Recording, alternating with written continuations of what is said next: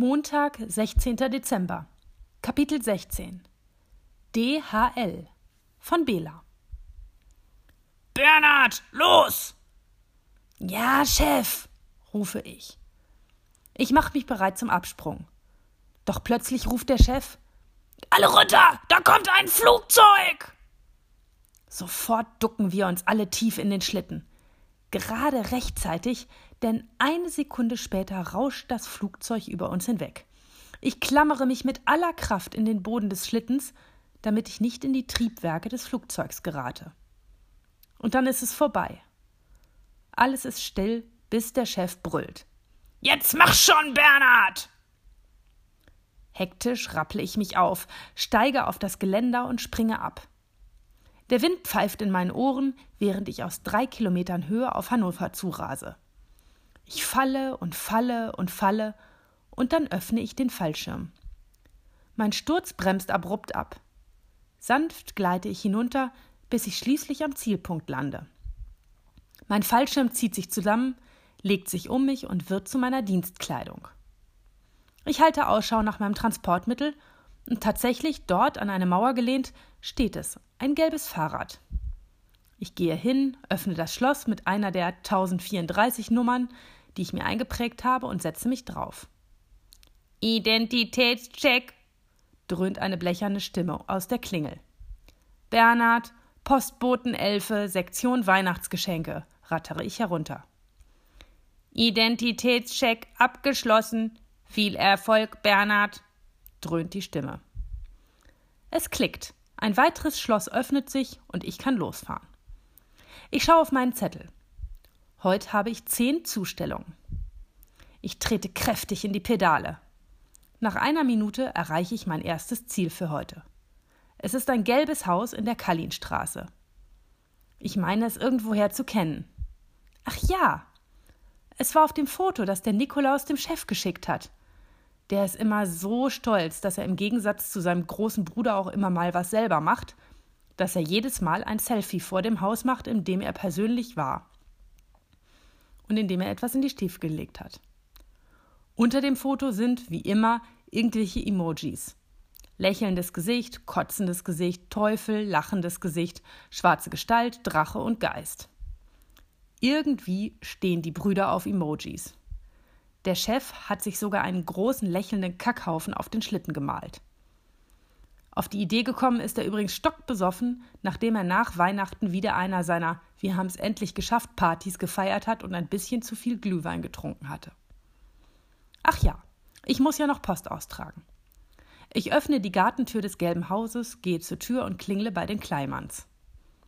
Nach zehn Sekunden fragt eine Stimme: Wer ist da? DHL, sage ich. Es ist kurz still, dann ertönt der Summer. Ich nehme mir das Paket, das ich brauche, öffne die Tür und gehe hinein. Nach der ersten Treppe merke ich, dass es vielleicht nicht ganz einfach werden könnte, das Paket bis in den zweiten Stock zu schleppen. Ächzend schleppe ich mich die zweite Treppe hoch. Früher war das noch viel schwerer. Da mussten wir alle Geschenke in nur einer Nacht ausliefern und das ohne dass jemand uns bemerkte. Mann, war das anstrengend. Zum Glück gibt es ja jetzt die Post. So brauchen wir jetzt nur noch die Geschenkebestellungen abzufangen und uns die Uniform der jeweils zuständigen Post anzuziehen. Und das Beste ist, dass wir jetzt bezahlt werden.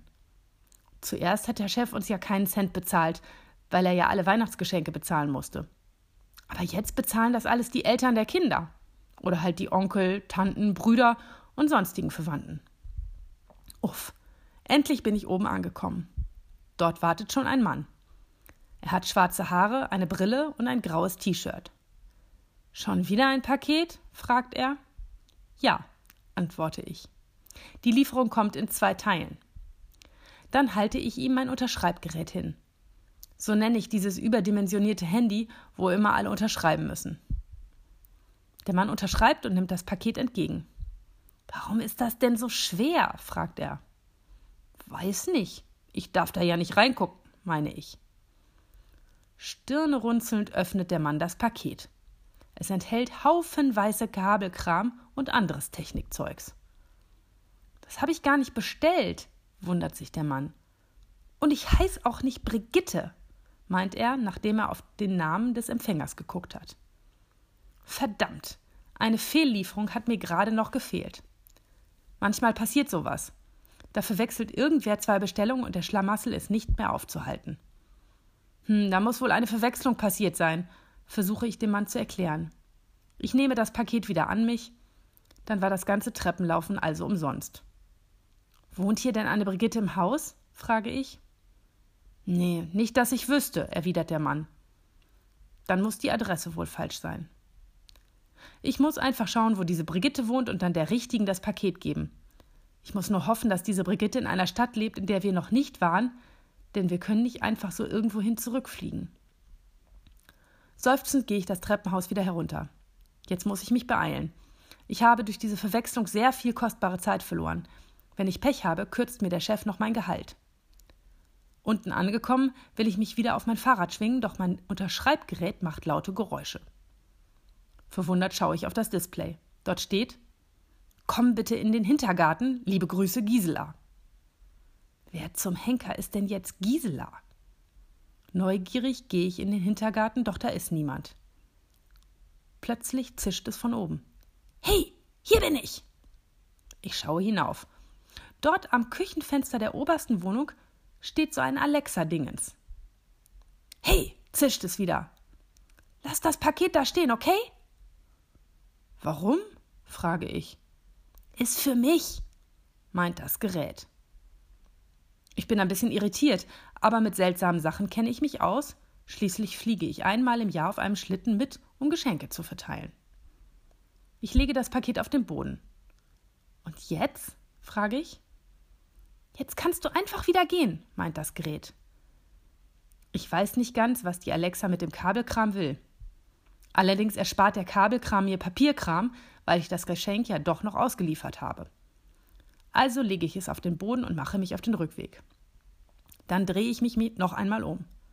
Eine Blaumeise und ein Eichhörnchen hieven das schwere Paket gemeinsam an der Hausfassade hoch. Achselzuckend drehe ich mich um und gehe zu meinem Fahrrad zurück. Dort sitzt eine schwarze Gestalt und wühlt im Sack mit den Paketen herum. Als sie mich entdeckt, schaut sie mich erwartungsvoll an. Ich seufze und ziehe ein Geschenk aus dem Sack. Ist für dich, meine ich. Scheint ja niemand mehr zu interessieren, wer jetzt artig war oder nicht. Dann gebe ich der Gestalt das Päckchen. Die Gestalt macht sich auf den Weg in den Garten. Hey, rufe ich ihr hinterher. Wenn ich dich nächstes Jahr wieder dabei erwische, wie du im Garten den Geschenkesack wühlst, dann war's das mit dem Geschenk. Die Gestalt streckt mir die Zunge raus und läuft dann davon. Ich schwinge mich aufs Fahrrad und kehre zum Schlitten zurück. Unterwegs denke ich mir noch eine Ausrede raus, warum ich so lange gebraucht habe. Wie ich zum Schlitten in 3000 Meter Höhe zurückgekommen bin?